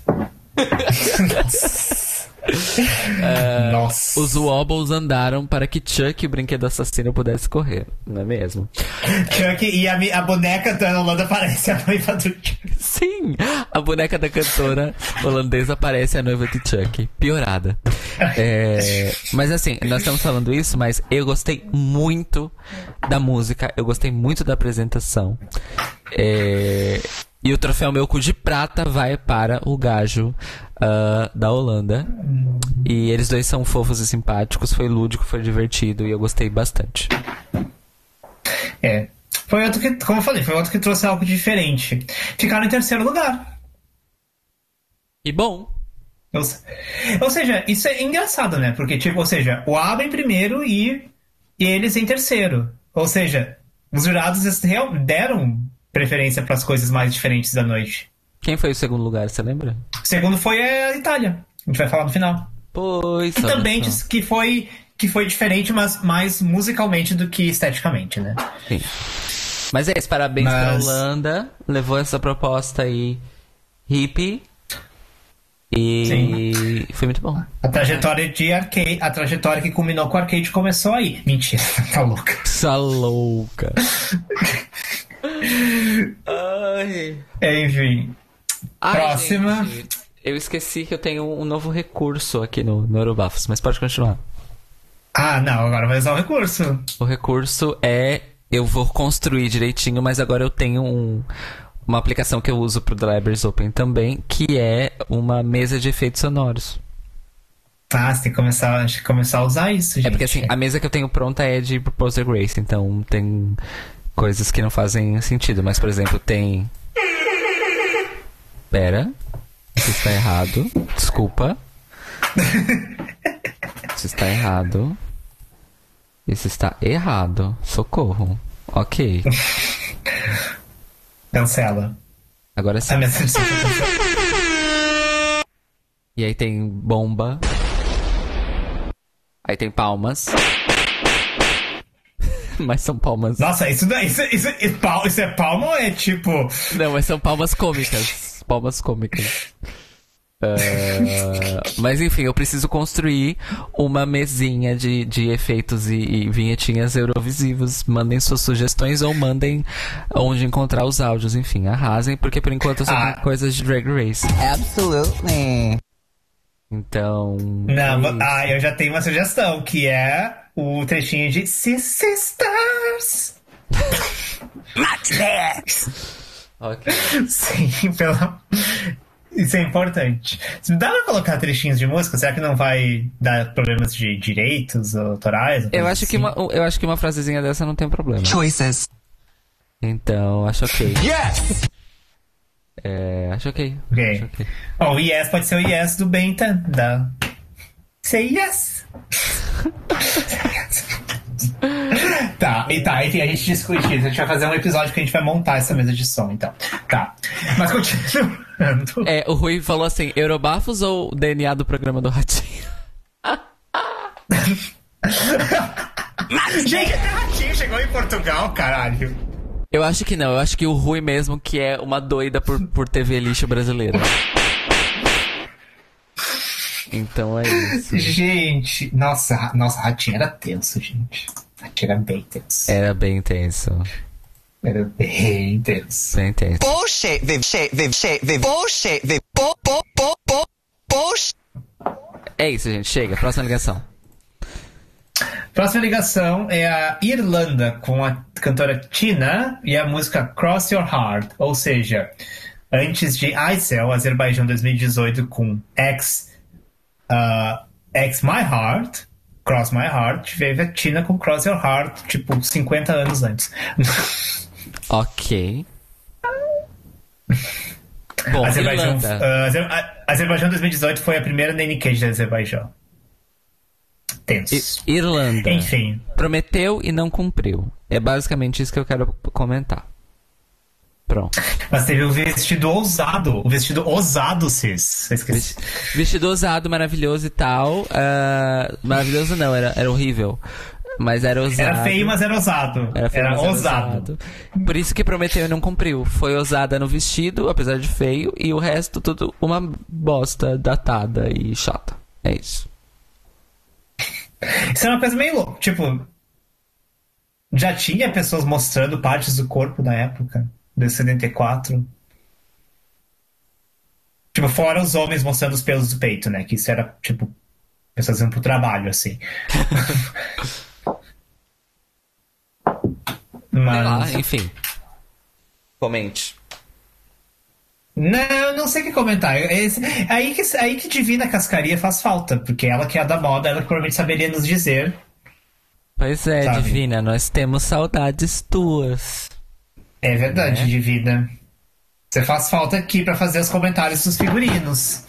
Em particularmente nesses, nesses vídeos mais antigos, onde os figurinos são bem mais. Algo muito mais importante. Eu diria mais importante, porque. É, porque eu e o Beck a gente opera no achamos bonito, achamos feio. Só. Hum. É, você tem. É isso, gente. Beijos, Divina. Beijos divina, próxima ligação. Próxima é a Alemanha, com a, ah, a, a dupla Cindy und Bert e a música Die Summer Melody. Ou A melodia de verão. Melodia de Verão. Ah, Então, eu acho que é- foi o preferido de Cairo Braga porque eles estavam vestidos de verde. Porque Cairo Braga ama verde. Green is not a creative color. Que referência é essa? Você conhece Don't Hug Me, I'm Scared. Eu não conheço Don't Hug My Sky. Eu, conhe- eu, dizer, eu, eu já ouvi falar, mas eu. Nós vamos Nunca assistir tive- juntas. Hoje eu dou o Eu acho treino que eu assisti- Fábio, hoje de manhã. Eu acho que assisti uma vez e eu não gostei. E daí não assisti mais. A gente vai assistir juntas. Logo depois do Eurobafos nós vamos assistir juntas. É rapidinho. Ah, nós super vamos. Isso, nós super vamos com. tipo. É, é isso, Não. enfim. Alemanha, breguice favorita da noite pra mim. Brega, tão brega, mas tão gostoso, tão enjoyable. Ah, enfim, eu gostei. Não é nada maravilhoso, nem nada, mas eu gostei e das breguices da noite, houveram muitas, foi a melhor pra mim. É, eu não fiquei tão. Não me causou tanto furor. Teve uma, a minha breguice preferida foi a próxima, que eu vou falar. Mas, gente, falar, as roupas eram horríveis. Eles estavam vestidos. Eu, eu, eu, eu falei, o te- era o terno verde de papel. Imagina um terno feito de papel crepom. Era isso que ele estava usando. Sabe? Que você vai fazer, tipo, vai no, no jardim de infância que você faz, tipo, colagens de papel crepom pra mostrar pra quermesse. Era isso. Essa era a roupa dele. Existe jardim de infância em Portugal? Eu não sei. Rui e Fábio, por favor. Seria a, seria a escola pré-primária. É. Enfim. A gente chama jar- jar- jardim de infância. É um nome tão aleatório. Tipo, jardim. Tipo, você que.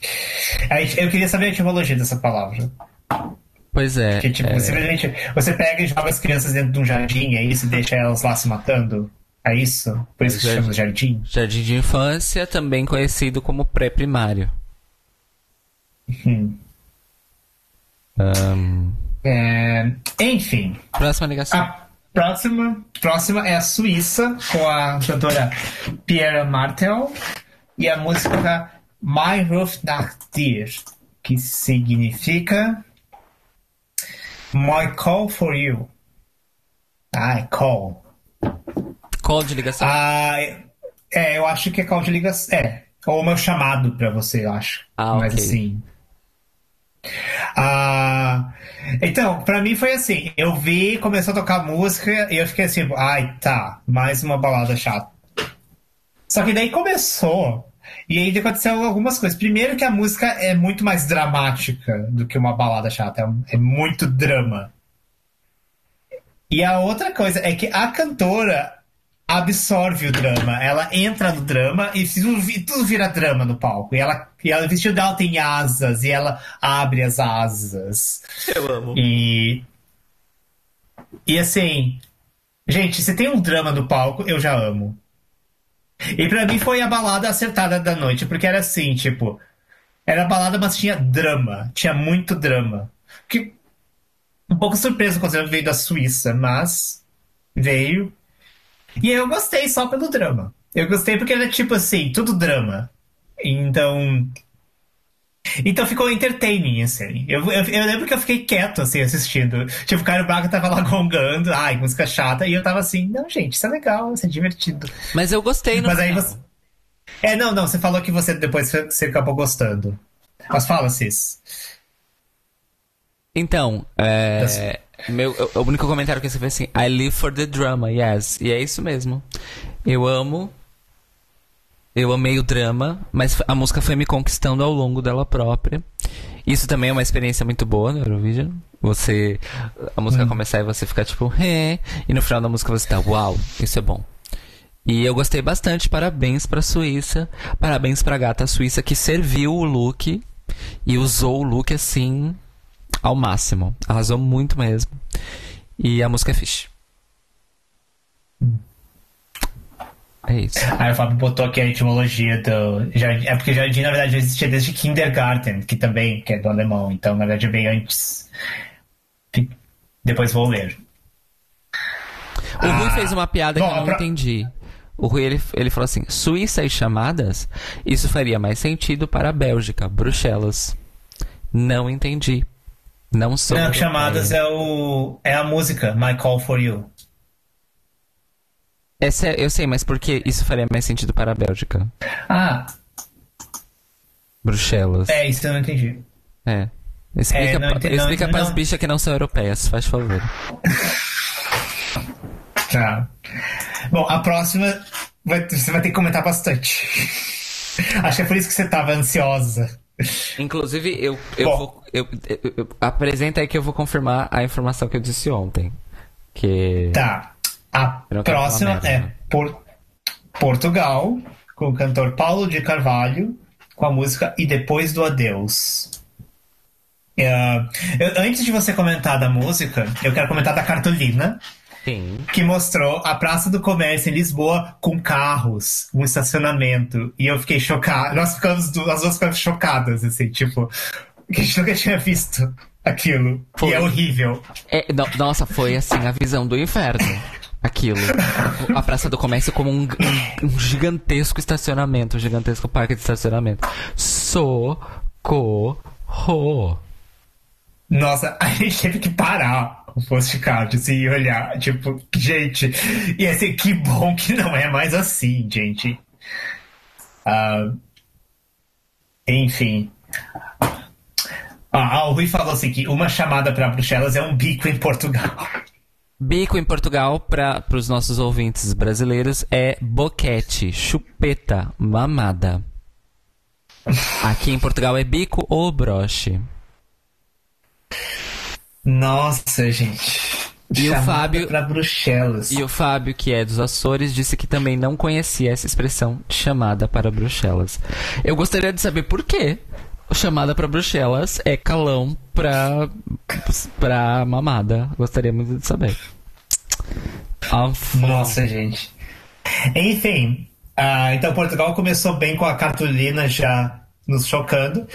E aí eu vou passar para Cairo Braga, porque você tem. Quando começou a tocar música, você já ficou chocado e eu não sabia por quê. E aí Cairo Braga me explicou por quê.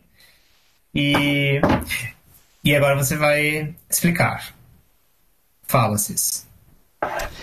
Muito bem. E depois o adeus. E depois do adeus é uma das canções símbolo. Ela é secundária, realmente, no, no, na herança histórica, mas é uma das canções símbolo da Revolução dos Cravos, o 25 de abril de 74, em Portugal. É, é, em que o movimento das Forças Armadas, com o apoio do povo português, derrubou o regime do Estado Novo, depondo assim o Marcelo Caetano, que era o líder do Estado Novo na época, em Portugal. Mas qual foi a função que depois do adeus cumpriu? Às 10h55 da noite do dia 24 de abril, ou seja, da noite anterior do dia da Revolução dos Cravos, ela foi transmitida pelos emissores associados de Lisboa via rádio como um sinal secreto que significava a ordem para que as tropas da MFA estivessem preparadas e se pusessem a postos. Ou seja, foi o primeiro sinal, o sinal de preparação. O segundo sinal, que foi o sinal de deflagração, já no dia 25 de abril, na madrugada do 25 de abril, foi a emissão pela Rádio Renascença, que é uma emissora que ainda existe até hoje aqui em Portugal, de Grândola Vila Morena, que é uma canção do Zeca Alfonso. E Grândola Vila Morena é considerado o hino do 25 de abril, né? Uh, e assim como eu disse pro Beck ontem, e depois o Deus foi escolhida como o primeiro sinal secreto, porque tinha acabado de participar do Eurovision. Vamos lembrar que Eurovision, vamos dizer, não é nem lembrar que Eurovision de 74 aconteceu no dia 6 de abril e a Revolução dos Cravos dia 25 de abril, ou seja, 20 dias depois. Então, era uma canção que estava em voga, tinha participado do Eurovision, então se ela fosse emitida a qualquer hora do dia ou da noite, não levantaria nenhum tipo de suspeita. Não é mesmo? E assim foi feito. E assim deu certo e assim aconteceu. Esta canção que tem aí o seu significado muito para além da Eurovisão. E, e assim, não, não, é uma, não é uma questão que eu pessoalmente gosto no sentido da canção e no contexto do Eurovision de 74, mas saber a função histórica dela é, me faz gostar dela bem mais. E eu acho super emocionante essa história. Eu acho muito significativo. Enfim, para a questão da radiodifusão, para a questão da música. E é isso. Parabéns, Portugal, por essa canção.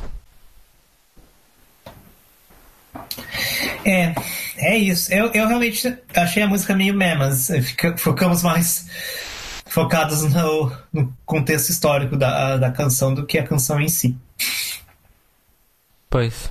Uh, Rui, Rui tá dizendo que a gente já comentou sobre isso no episódio de 25 de abril. Mas. Eu acho que a gente fez alguns comentários. Talvez quando a gente. Mas a gente, mas a gente não chegou a comentar sobre essa música, sobre a função dessa música. Mas eu não lembro de a gente falar sobre isso. Um, Também não lembro. Mas enfim, é isso. Essa é a história de. Sim. E depois o Deus. De E depois o Deus. E aí a Wikipédia me levou aqui para uma curiosidade que é a seguinte: a canção que representou Portugal, ou seja, venceu o Festival da Canção em 73, foi uma canção chamada Tourada, que era explicitamente política e crítica ao Estado Novo. E foi ao Eurovision. Vejam vocês. Nossa, já vou ouvir depois. Que loucura. Ela é do uh, Fernando Tordo, interpretada pelo Fernando Tordo, e ela terminou em décimo lugar com 80 pontos, em 73. É isso. E hum. o Rui explicou para nós que a expressão chamada para Bruxelas é porque Bruxelas se parece com Brochelas. E seriam brochezinhos, assim, ou seja, umas chupadinhas, umas mamadinhas. Então é Bruxelas virou Bruxelas. Olha só. É isso. Maravilhoso mundo da sociolinguística. Próxima ligação. A próxima e última ligação é a Itália, com a cantora Giliola Cinquetti. Eu tenho que falar direito. Giliola Cinquetti, com a música Si. a Giliola que foi que já tinha ganhado em 65, se não me engano. Ou seja, ela já que trouxe a primeira vitória da Itália. Uhum. E foi uma das hosts de Roma 91. Uh, ah, e ela quase ganhou de novo. Porque ela ficou em segundo lugar. Um, antes de falar da música, eu queria só comentar um negócio. Essa música, ela foi censurada na Itália. E o motivo da censura, o motivo da censura era porque, mas não, mas só temporariamente, porque havia um referendo sobre o, se não me engano, acho que era sobre o divórcio, que as pessoas estavam voltando se poderia ter o divórcio ou não, e aí os votos eram sim ou não. E aí a música dela foi censurada porque achavam que talvez isso fosse trazer uma mensagem subliminar para as pessoas votarem no sim. Ah, Itália. É, então. Mas parece que ela foi só censurada durante o tempo do referendo. Então, ah, ok. Não sei, não, posso estar errado, assim, mas, mas teve, esse, teve esse negócio. Um, enfim, eu eu fiquei muito impressionado com a música. Um, eu quero ouvir mais a música, porque honestamente eu acho que tinha muita coisa acontecendo nessa música. E não deu pra absorver tudo da música de uma, de uma ouvida só. Eu gostei, eu, porque eu gosto dela. Eu acho que ela é muito. Eu gosto muito dela. Um, e. E assim.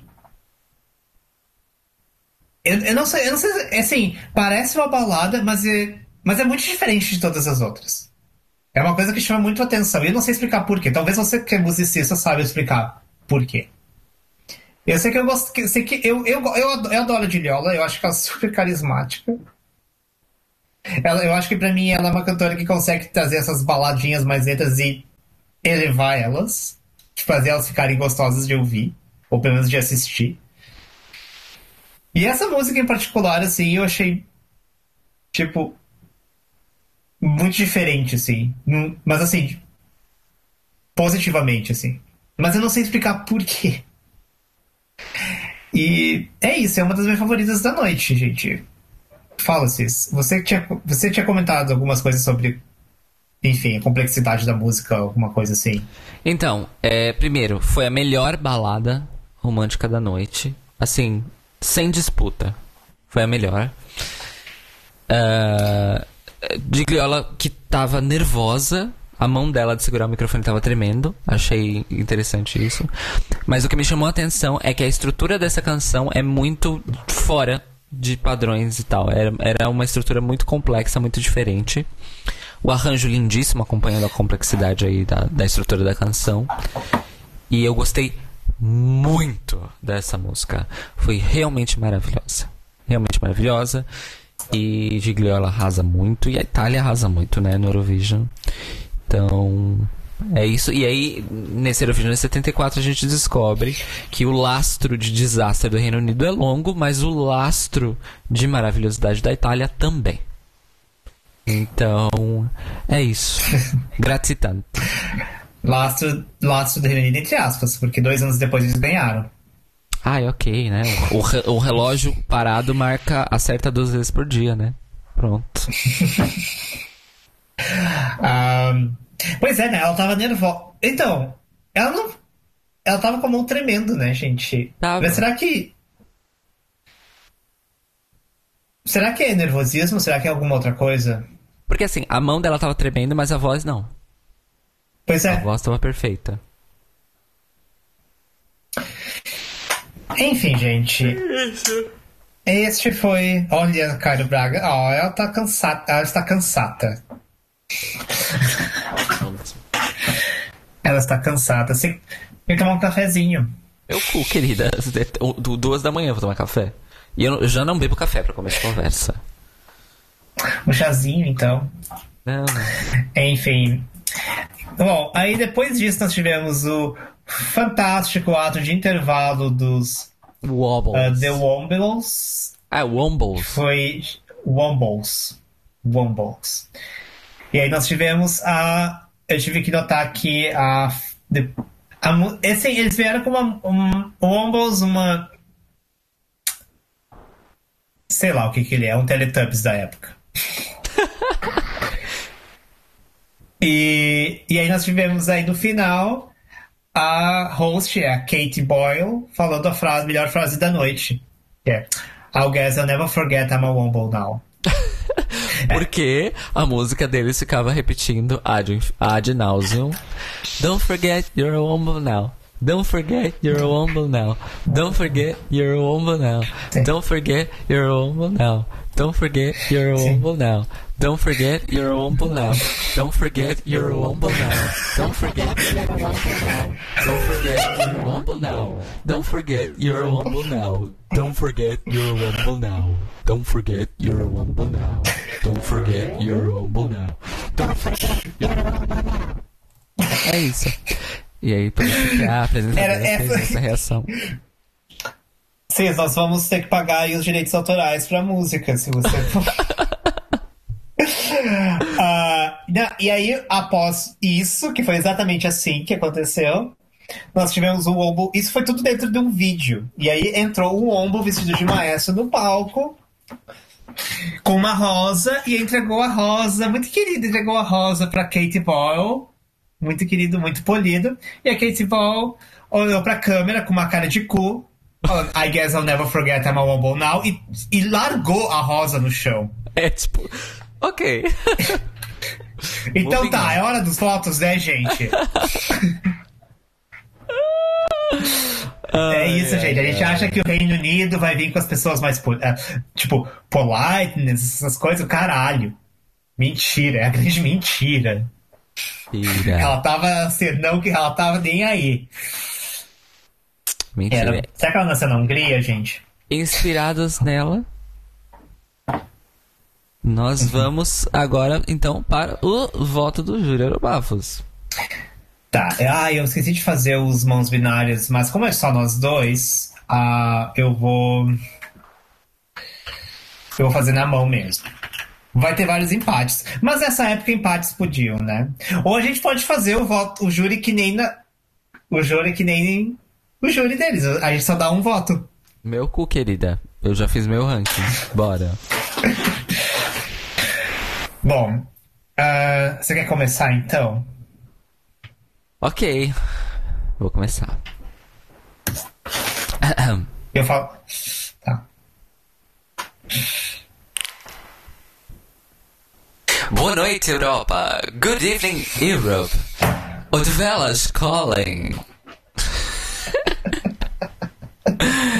May I have your votes? Yes, good night. Good evening, Europe. Good night, Velas. May I have your votes? Yes, and these are the results of the Odivelas jury vote. Gente, é só falando tudo isso, porque a, a primeira, o. A Anzida foi da Finlândia, e a Finlândia fala, Helsinki, good, e ela, ela interrompeu ele. Good night, Helsinki, I have your votes.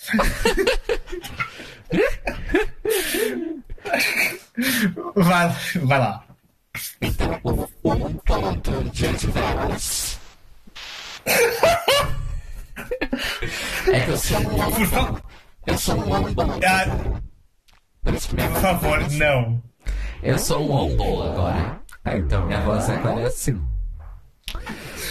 É, o, o Fábio disse que tem que ter efeito de telefone na voz pra ser fidedigno. Pera que eu vou arranjar. Pronto.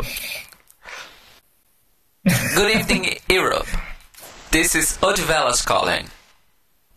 Alô? O que, eu tenho que falar? Eu esqueci. Enfim, um ponto de Odivelas vai para a Iugoslávia. Yugoslavia, one point. Yugoslavia, one point. One point. Adorei. Dois pontos de Odivelas vão para a Grécia. one point. Gente, tá difícil, porque eu vou ter que falar inglês e francês. Eu, Eu posso falar um, um, dos dois, não tem problema. Eu falo em. Tá, então você fala. Eu falo em, fala em inglês. inglês. E aí você fala em francês depois a gente troca. Tá. Ok. Então, três pontos para Portugal. repete os dois pontos. Repete dois pontos para Grécia. Greece, two points. La Grèce, trois points. Blá, blá, blá. Era eu que ia falar em francês. É verdade, desculpa. Três pontos. Para a Grécia. Não, ah, tá. É, Três ok, desculpa, tô confusa. É, estamos aqui fazendo cosplay de anos 70, amores. É, três pontos de Odivelas vão para Portugal. Portugal, three points. Portugal, trois points. Os quatro pontos de Portugal vão para a Alemanha. Inglês. Germany, four points. L'Allemagne, quatre points. Os cinco pontos de Odivelas vão para a vão para os Países Baixos. The Netherlands, cinco pontos. Five points. Les Pays-Bas, cinq points. Os seis pontos de Odivelas, eu vou começar a falar em português. De, em português. Os seis pontos de Odivelas vão para a Finlândia. Finland, six points. La Finlande, six points. Os sete pontos de Odivelas vão para a Espanha. Spain, seven points. Espanha, sept points. Os oito pontos de Odivelas vão para a Suíça. Switzerland, eight points. Euh, la Suisse, huit points. Os 10 pontos de Odivelas vão para a Itália. Italy, 10 points. Ah, L'Italie, euh, dix points. E os 12 pontos do júri de Odivelas vai para a Suécia. Surprise! A Suécia. Sweden. Sweden, 12 points. La Suède, 12 points. Nossa, você tem, você tem algum efeito de voz demoníaco? Faz o What a Surprise. What a surprise.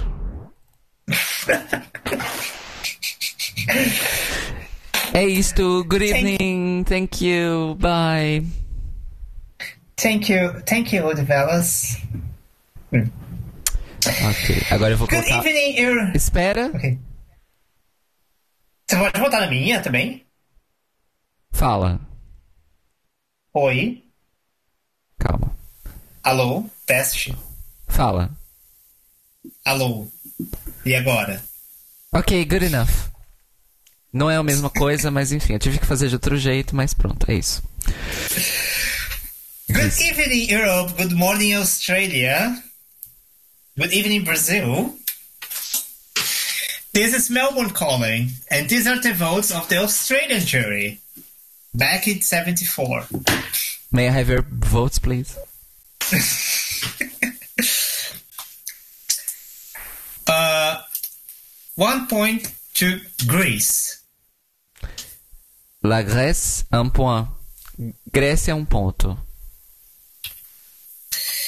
Two points to Yugoslavia. Yugosla- Yugoslavia. Deux points. Dois pontos pra Yugoslávia. Three points to Luxembourg. Luxembourg, trois points. Três pontos pra Luxemburgo. Four points to Norway. La Norvège, quatre points. Noruega, quatro pontos. Five points to Switzerland. La Suisse, quantos pontos? Five. La Suisse, 5 points. Suíça, Cinq. 5 points. Suíça, 5 pontos. É uma, é uma coisa que o Fábio sempre tem que, tem que me lembrar. É 5, não é 5. 5, 5, 5, 5, 5. Six points to the Netherlands. Les Pays, les Pays-Bas, le, les Pays-Bas, 6 points. Países Baixos, 6 pontos.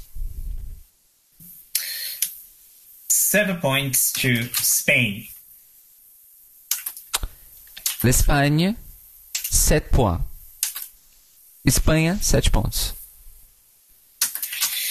Eight points to Italy. L'Italie, 8 points. 8 pontos para a Itália. Ten points to Finland. La Finlande, 10 points. Finlândia, 10 pontos.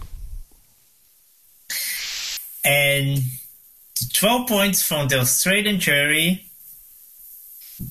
I don't think they need it, but Sweden. What a surprise! La Suède, 12 points. 12 pontos para a Suécia. Thank you, thank you, uh, thank you, Brian, for a wonderful night. Have a good night. Yes, okay, thank you.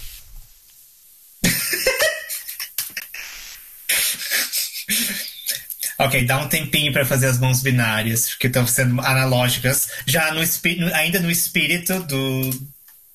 do. de 74, né? Mãos que são. É, mãos analógicas. Que teve um Mãos momento que, analógicas. que o quadro tava errado, lembra? Sim, com a, com a Irlanda com 20 pontos, gente. Ai, gente, E- socorro. E ela, tipo, tá errado, troca, por favor, conserta, cara. Vou colocar aqui uma musiquinha então. De fundo. É isso então, amores. Brighton 74. Vocês que estão no chat, deem seus 12 pontos pra Brighton 74. Qual é o 12 pontos de vocês pra Brighton 74? Contem pra gente. No chat, no YouTube, no Twitch e também no Periscope. E se você estiver vendo pelo Facebook, não porque deu erro. Então, não deu certo no Facebook. Não, porque deu erro. Foda-se. foda-se. Sinceramente, foda-se o Facebook. Vou parar de Ok, usar. gente. Ainda no espírito de 64 tivemos alguns empates, mas, mas está feito o ranking. Do we have a valid result? We have one. Ok. Deixa eu voltar sua voz ao normal, porque eu esqueci. Pronto. Retira a musiquinha, por favor. Por que a musiquinha tá tão boa? Nossa, essa música é insuportável. Que bom saber, foi eu que fiz. Já tirei. Não. Eu amo mostrar coisas que eu faço pras Cli- pessoas sem falar pra elas que fui eu, porque aí eu escuto a verdade. Mas pode Climão, continuar. né, gente? Esse foi o último Orobafos de hoje. Espero que vocês tenham gostado dessa série de podcasts. Que acabou Espero que vocês tenham hoje. Acompanhado o, a- acompanhado o fim de uma amizade de de mais de 10 anos. Ai, ai. Fala. Enfim, em, em. Calma. Em, empatados em nono e décimo lugares, nós temos Luxemburgo com três pontos, Luxemburgo e Portugal. Uh, ok. Aí, empatados em sétimo e oitavo, com quatro pontos, temos Noruega e Alemanha. Ok. Ai, perdi aqui. tá. Ahn, aí nós temos em sexto lugar, com 11 pontos, a Holanda. Ok. Em quinto lugar, com 13 pontos, a Suíça. Bom. Quarto lugar, com 14 pontos, a Espanha. E... Vi- Viva a Espanha! Ok. Em terceiro lugar, com 16 pontos, a Finlândia. Justiça para Carita. Justiça para Justiça. Carita. Em segundo lugar, com 18 pontos, a Itália. E em prim... Di- Diriola Diva. Ela é apresentadora de TV hoje em dia. Olha, ela ainda tá nativa, arrasou. Tá? 72 anos, se não me engano. Em primeiro lugar, primeiro lugar, grande, grande campeão Eurobafos de Brighton 74, com 24 pontos, por unanimidade, a Suécia. Nós fizemos justiça, mas não mudamos a vencedora. Parabéns. Exatamente. E em segundo lugar, também. Eu acho que Ah, a gente arrasou, gente. É isso. Sim. E. Ou seja, como nós demos unanimidade para o ABBA, isso. Ou seja, nós corroboramos o sucesso e, e validamos o sucesso do ABBA. Ou seja, essa timeline é real. Estamos na É, é- tempo é a correta. É a correta, É essa é a timeline. timeline correta. O Beck, o Beck ontem fez uma, uma elucubração de uma linha do tempo alternativa. Como é que era? Que é onde a Bélgica ganhava. Ai, ai. Mano. E aí eu tenho que te revelar Ah. uma coisa sobre o Eurobafos. Eu tirei a música de fundo pra você, mas na transmissão ela continuou, tá, querida? Olha, gente. É Ou isso, seja, de- me desculpe, ouvintes. escrota.